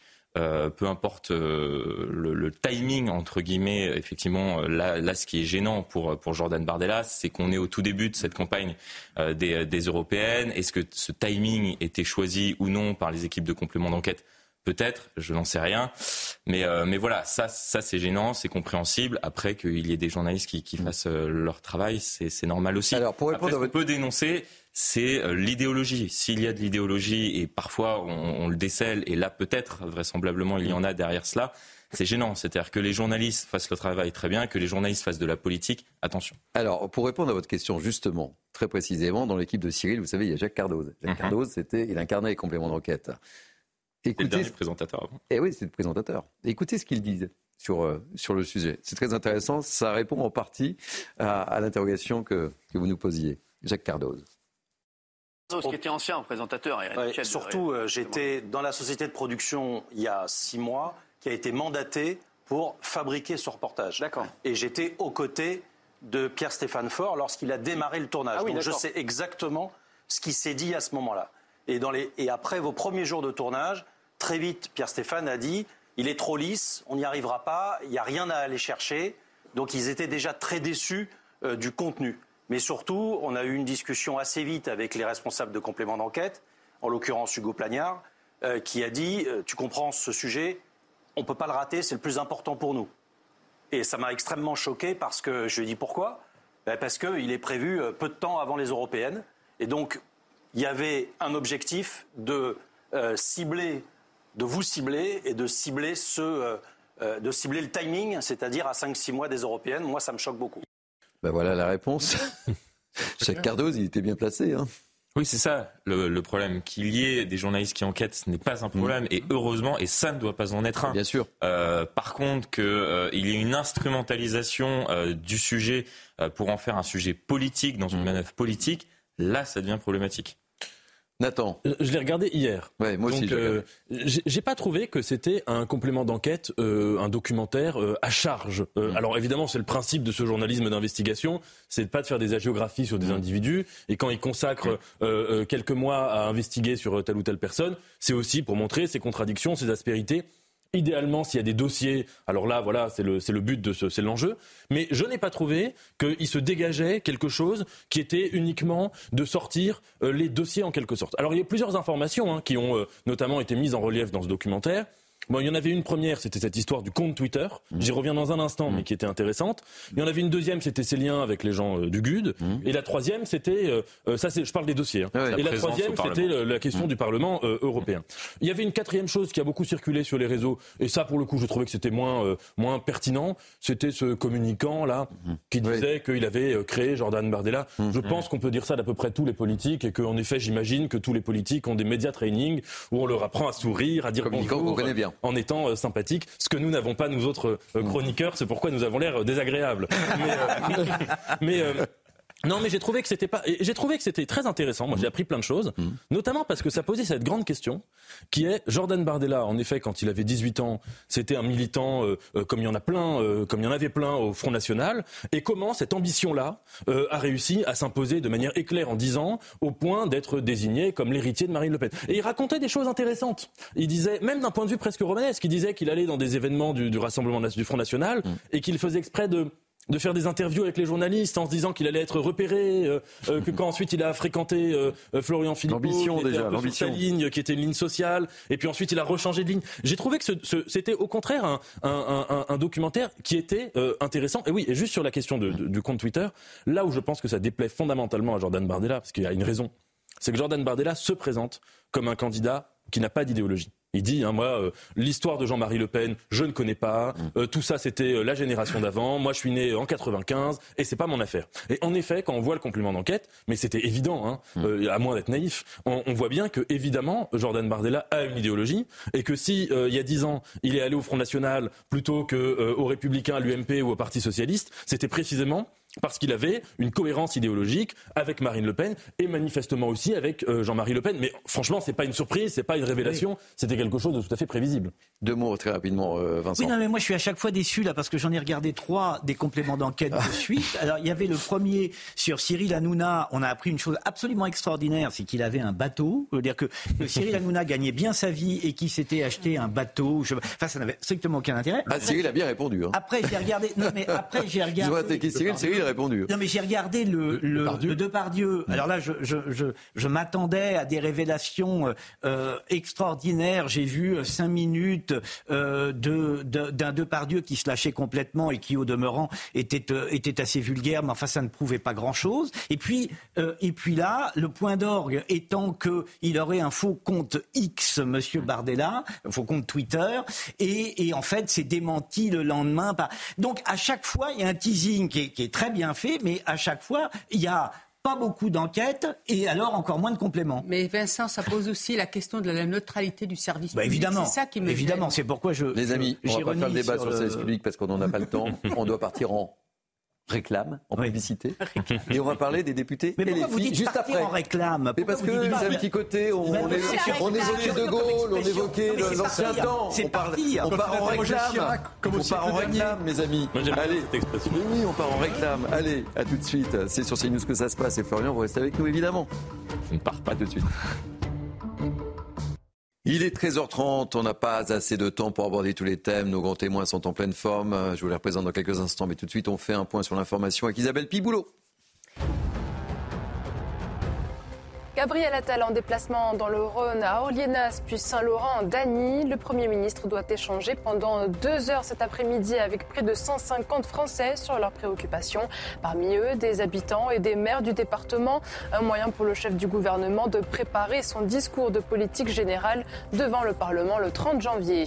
Le procès des attentats de Trèbes et Carcassonne s'ouvrira lundi à Paris. Il se tiendra jusqu'au 23 février. Souvenez-vous, le 23 mars 2018, Radouane Lagdim, 25 ans, abat au total 4 hommes, parmi eux Arnaud Beltrame. Le lieutenant-colonel de gendarmerie s'était substitué à une hôtesse de caisse prise en otage dans un supermarché. Sept proches de l'assaillant comparaîtront pour association de malfaiteurs terroristes criminels. Le chef de la diplomatie européenne accuse Israël d'avoir créé et financé le Hamas pour tenter d'affaiblir l'autorité palestinienne. Joseph Borrell soutient qu'une solution à deux États doit être imposée de l'extérieur pour ramener la paix. Il déclare Si nous n'intervenons pas fermement, la spirale de la haine et de la violence se poursuivra de génération en génération, de funérailles en funérailles. Merci Isabelle. Dernière ligne droite, il nous reste quasiment 30 euh, minutes pour terminer ce mini news week-end. Toujours avec moi, Naïm Fadel, Nathan Dever, Denis Deschamps, Vincent Roy et Florian Tardif. On va parler des députés et les filles et de cette espèce de, de mise en scène. Hein. Je vous rappelle très rapidement les faits. On va voir le sujet. Euh, dans la nuit de mardi à mercredi, ils ont affirmé avoir passé la nuit avec, euh, avec des sans-abri. On, voit tout ça. C'est un sujet de Michael De Santos, de Laurent Sélarié et d'Isabelle Piboulot. Et on en débat. Il y a plein de choses à dire. Vous allez voir. Dans le 7e arrondissement de Paris, mardi, c'est depuis ce campement auprès des sans-abri que le député de la France Insoumise avait annoncé avoir suivi la conférence de presse d'Emmanuel Macron. J'ai écouté cette conférence de presse, effectivement, de 2h20, extrêmement longue. Euh, je l'ai écoutée depuis ce campement, ici à Solferino. Or, lors de la prise de parole du chef de l'État, la présidente du groupe LFI à l'Assemblée nationale a été aperçue en train de dîner avec d'autres députés du parti dans une brasserie en face du campement installé par l'association Droit au logement. Certains s'étaient pourtant mis en scène, comme William Martinet, député LFI des Yvelines. C'est assez rudimentaire. On a un barnum, il y a des tentes dessous, des matelas gonflables pour nous protéger du froid. Alors là, vous voyez l'écharpe tricolore, ça veut dire que c'est la tente d'un député. Donc ici, c'est la mienne. La polémique grandissante, les insoumis ont donné leur droit de réponse à Libération qui pointe un coup des macronistes et des républicains. Dans le quotidien, le député du Nord, Hugo Bernalicis, assume une stratégie conjointe de communication. On ne l'a pas fait en hypocrisie. On ne l'a pas fait pour vivre une expérience immersive, pour se vivre pauvre à la place des pauvres, mais pour attirer la focale médiatique. Ce qui aurait été hypocrite, c'est de se cacher deux rues plus loin. Là, c'est strictement sur le trottoir d'en face. Mathilde Panot, présidente du groupe LFI à l'Assemblée nationale, ajoute Des gens meurent dans la rue. Et ce qui intéresse les macronistes, c'est de savoir où on boit un café. Selon la Fondation Abbé Pierre, 330 000 personnes étaient sans abri en France en 2022. Et oui, Florian sujet fait polémique. C'est vrai qu'on aurait pu penser qu'ils ont potentiellement avant, enfin je sais pas, ils auraient pu apporter quelques plats aux sans-abri plutôt. Enfin je sais pas, je, pose la question. Euh. C'est sûr qu'ils sont allés dans la brasserie d'en face. Alors nous dit-on, les prix ne sont pas excessifs. Enfin, le hamburger est tout de même à, 22 euros. Ah vous avez vérifié euh, Après avoir vérifié.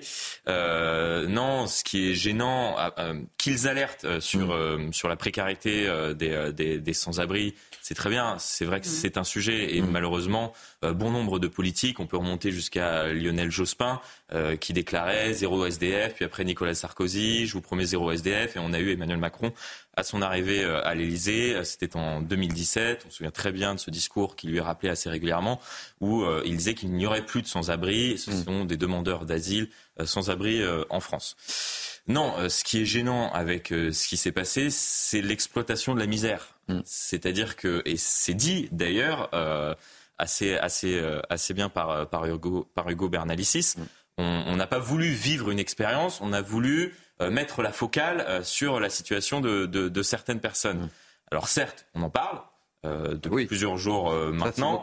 mais ce qui est gênant, c'est qu'on en parle via ce biais-là. C'est-à-dire qu'il y a une certaine exploitation de la misère. Pourquoi? Parce que la France insoumise est, est, dans une logique euh, de marxiste, on, peut dire, de, lutte des classes.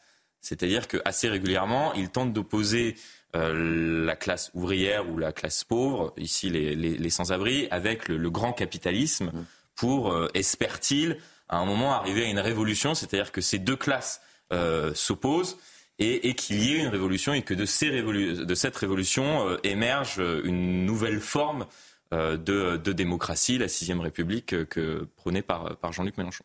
Vous en avez pensé quoi, vous, de cette initiative oh, la scène, tour de table rapide, là. La scène est captivante, écoutez. Quand le ridicule se dispute avec la vulgarité. Vincent Roy dans le texte. Avec la vulgarité et l'indécence. Alors là, moi, je suis transporté. J'ai vu euh, euh, ces, ces, gens chanter dans le. On les voit un moment, ils chantent dans, dans, la, dans, dans la tente pour, avec des chansons qui, qui mm. critiquent euh, Emmanuel Macron. Enfin, écoutez, personne n'est dupe.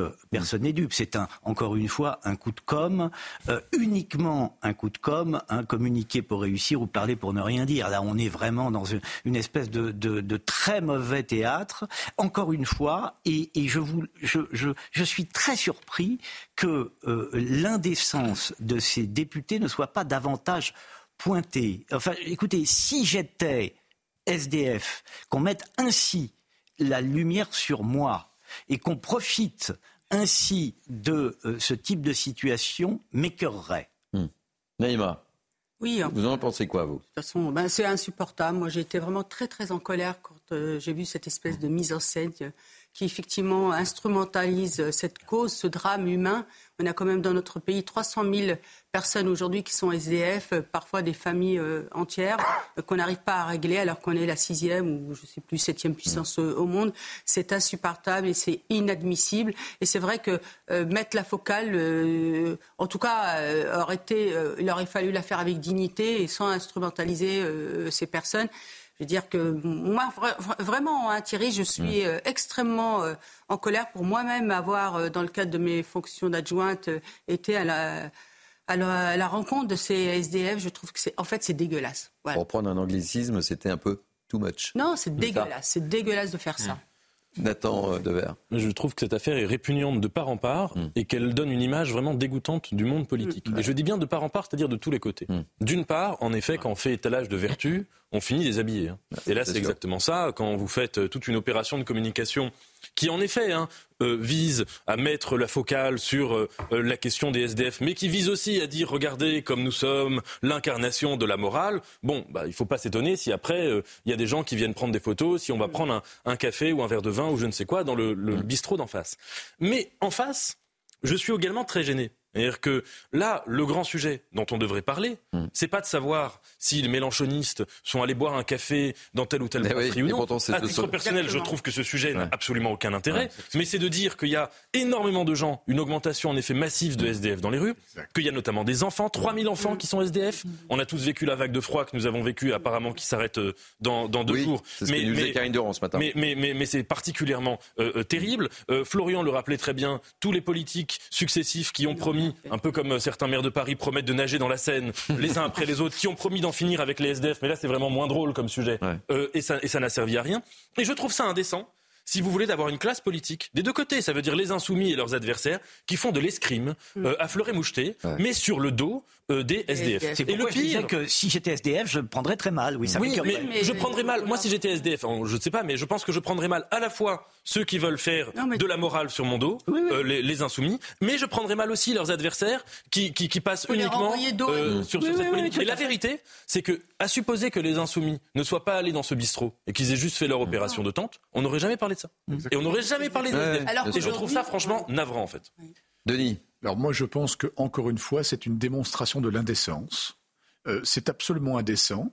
Euh, je fais un parallèle pour faire court, je fais un parallèle avec ce qui se passe vraiment dans ce pays. C'est que moi, je suis, euh, quand j'étais gamin, j'ai vu le lancement des Restos du Cœur. J'ai été très touché et ça devait durer un an, puis deux ans. Mm. Je sais pas, ça dure 30 ans, on doit être pas loin de ça. Et en réalité, eux, ils ne font pas de coups de com comme ça, ils agissent sur le terrain. Eux, euh, les insoumis, euh, alors en plus ils mettent bien un petit matelas pour pas avoir trop froid, donc un matelas. Donc c'est grotesque. Vous voyez ce que je veux dire? Mais c'est ça qui est le côté un peu. Euh, voilà, c'est indécent. Il ne rien ne fait avancer la cause, comme disait Nathan. Rien ne fait avancer la cause. Et en fait, malheureusement, il y, a, beaucoup de députés qui sont sur le terrain, qui n'appellent pas les caméras, qui sont vraiment dans l'action. D'ailleurs, hier soir, nous avions sur ce, sur ce plateau Georges Fenech qui avait fait des démonstrations démarche dans ce sens-là, sans, sans, caméra. Et en fait, là, ça a vraiment fait avancer les choses, parce qu'il a dit que ça avait abouti sur la loi Dallot, d'ailleurs.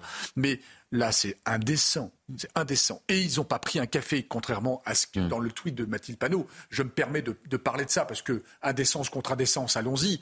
Euh, hmm. ils étaient en train de boire du vin. Hmm. Vous avez bien vu les photos. Donc c'était plutôt festif, leur affaire. Ce qui aurait été élégant, c'est qu'ils amènent... Euh, assez sans-abri, effectivement, des quelques plats, des repas, me semble-t-il.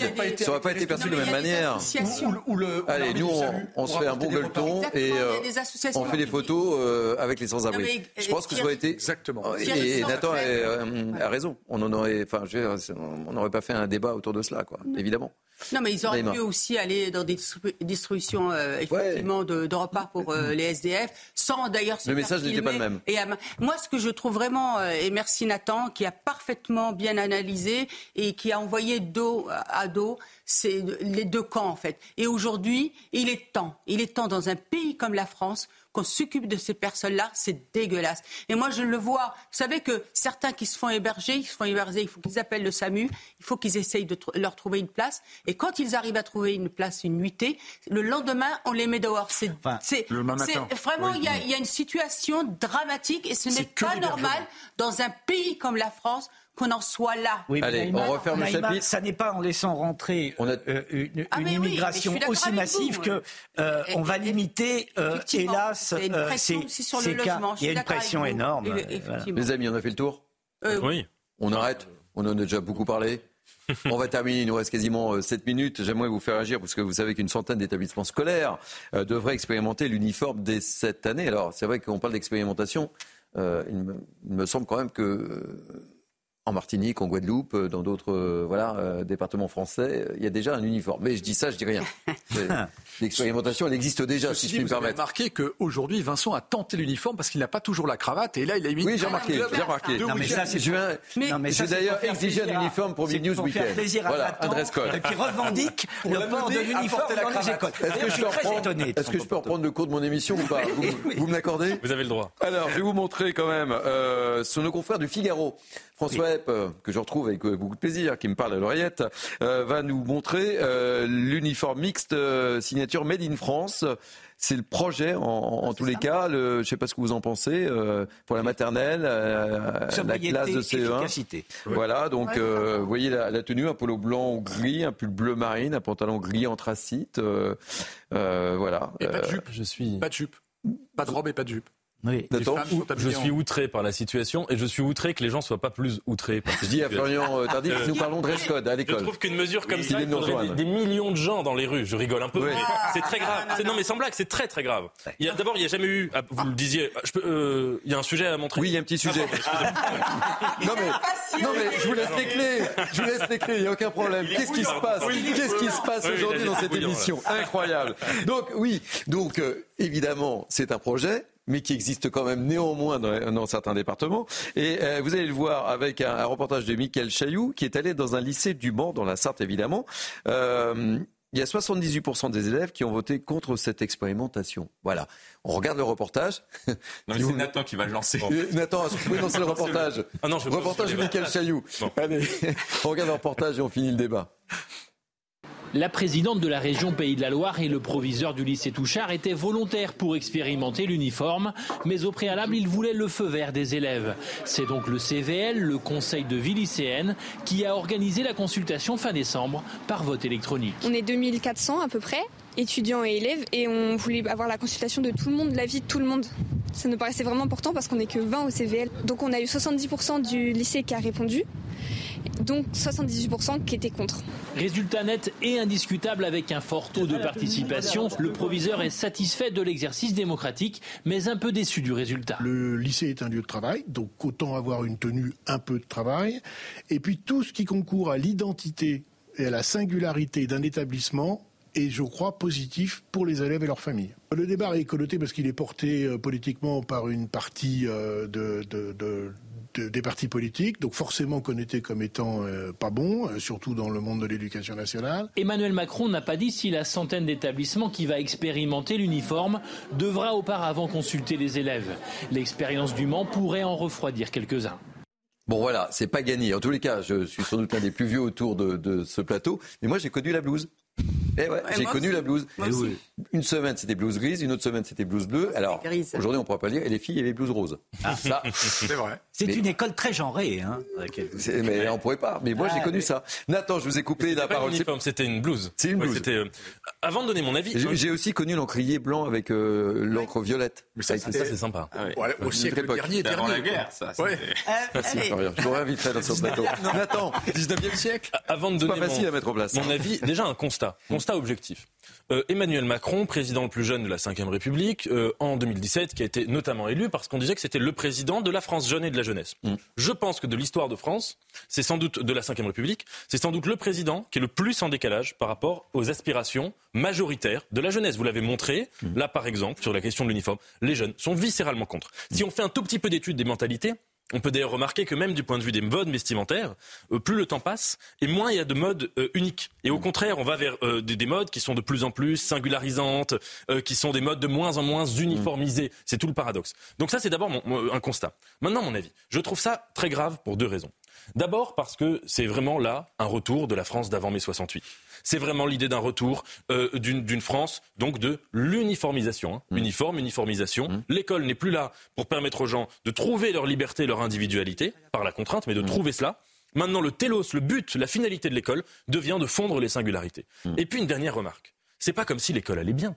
L'école va très mal. Ah les programmes scolaires sont en mauvais état. Hein. Il y a une pénurie de professeurs. Les langues anciennes vont disparaître. Mm. Est-ce qu'on parle des langues anciennes mm. Est-ce que le ministre de l'Éducation nationale ou la ministre nous parle de sauver le latin ou le grec C'est ça la priorité de l'école. et eux, ils préfèrent faire de la moralité et du puritanisme. Est-ce qu'on peut revenir à la tenue Oui, mais vous avez raison. C'est une grande diversion. Ils font semblant d'agir alors qu'ils n'agissent pas. Restons sur l'uniforme. Cher Nathan, alors d'une part, euh, je pense que c'est pas aux gamins de décider. Voilà. je pense qu'on doit décréter le à la ligne. Euh, je trouve dommage que ce c'est un principal, un proviseur ait posé la question alors qu'il veut mettre Est-ce qu'il faut poser la question en fait La tenue euh, unique. Moi, je trouve que c'est une très bonne chose. Je vais vous dire pourquoi. Vous avez vu toute la polémique qu'on a eue autour de la Baïa qui a suscité mais vraiment une fracturation de la société pour rien en fait. Je trouve ça dommage. Vous voyez, pour euh, en fait finalement que 67 gamines qui ne voulaient pas, euh, qui voulaient continuer à mettre la abaya. Alors que si on avait l'uniforme à l'école, alors tenue unique, l'uniforme à l'école, je pense que justement ça gomme ces différences, ça sanctuarise l'école et ça met en, dans une situation de, de, travail, de transmission des, connaissances et du savoir. Moi, je, je vraiment, hein, j'espère vraiment que cette euh, uniforme, tenue euh, unique, hmm. vous l'appelez comme vous voulez, va être vraiment généralisée parce que je pense que ça va faire du bien et que ça va empêcher toutes ces polémiques, parce que ces polémiques, finalement, ne sont pas terminées. Allez, Vincent, très rapidement, toujours très élégant, le, mot de la fin sur le sujet. Nathan, vous savez très bien mon... Qui a décidé de mettre la cravate la semaine Est-ce que vous pouvez laisser parler euh, Vincent Roy, quand même? Nathan, vous savez très bien, puisque nous avons déjà débattu sur ces questions, je pense que euh, le, à l'école doit euh, régner, entre autres, euh, doit régner l'ordre. Euh, je pense que le, on doit, euh, vous voyez ces maîtres, on doit les respecter. Ils doivent être sur une estrade parce qu'ils sont plus grands que vous, parce que sachant davantage de choses et ils sont là pour enseigner. Je sais que là-dessus nous sommes en plein désaccord. Vous avez, vous avez même cité Sartre qui tutoyait ses élèves et les emmenait au bordel, m'avez-vous dit la dernière fois. Attention. Ne, ou au lupanar, pour utiliser un autre mot. Mais, Il y a des enfants qui nous regardent aussi. La question n'est pas là. Mais je vous reprends sur un point. Quand vous vous, vous, vous, pointez précisément, c'est une redite, mais je ne peux pas faire autrement, l'uniformisation. Le, mais aujourd'hui, à quoi assistez-vous? De la même manière, à une uniformisation du vêtement. Tout, tout le monde va à l'école dans l'uniformisation du débraillé le plus total. On va à l'école, on va c'est l'uniforme. Vous savez, tout le monde s'habille aujourd'hui de la, tout le monde s'habille de la même manière. Alors l'uniformisation avec uniforme un peu d'ordre et peut-être, alors les vêtements sont-ils mal choisis, un peu d'élégance. Pour le reste, c'est le débraillé à tous les étages. J'ajoute même, parce que je l'ai vérifié, la cloche a sonné. Que les profs sont aujourd'hui aussi débraillés que les Vincent, la cloche a sonné. Pardon, pardon. C'est la fin de l'émission. Merci les amis, vous étiez en grande forme. Merci de nous suivre, vous êtes toujours aussi nombreux. Rapport la semaine prochaine. Oui, évidemment. Euh, merci à vous en tous les Quand cas. Nathan aura sa cravate. Merci à l'équipe qui m'entoure. Évidemment, Nathan viendra avec sa cravate. Merci à l'équipe qui m'entoure. J'ai retrouvé avec beaucoup de plaisir François Epp euh, ce matin, qui est en pleine forme, Anne-Isabelle Telez, Cynthia Pina, évidemment. Merci à la programmation, Raphaël Montferrand. Euh, merci aux équipes en régie. Vous pouvez revivre évidemment cette émission ô combien importante sur notre site cnews.fr. Tout de suite, c'est 180 minutes euh, info avec l'ami Lionel Rousseau. Moi, je vous dis bye bye. Euh, rendez-vous demain à 11h. On sera ouvert. Florian, vous serez là, évidemment, parce qu'on parle beaucoup de politique le dimanche. Allez, passez une belle journée. À demain. Bye bye.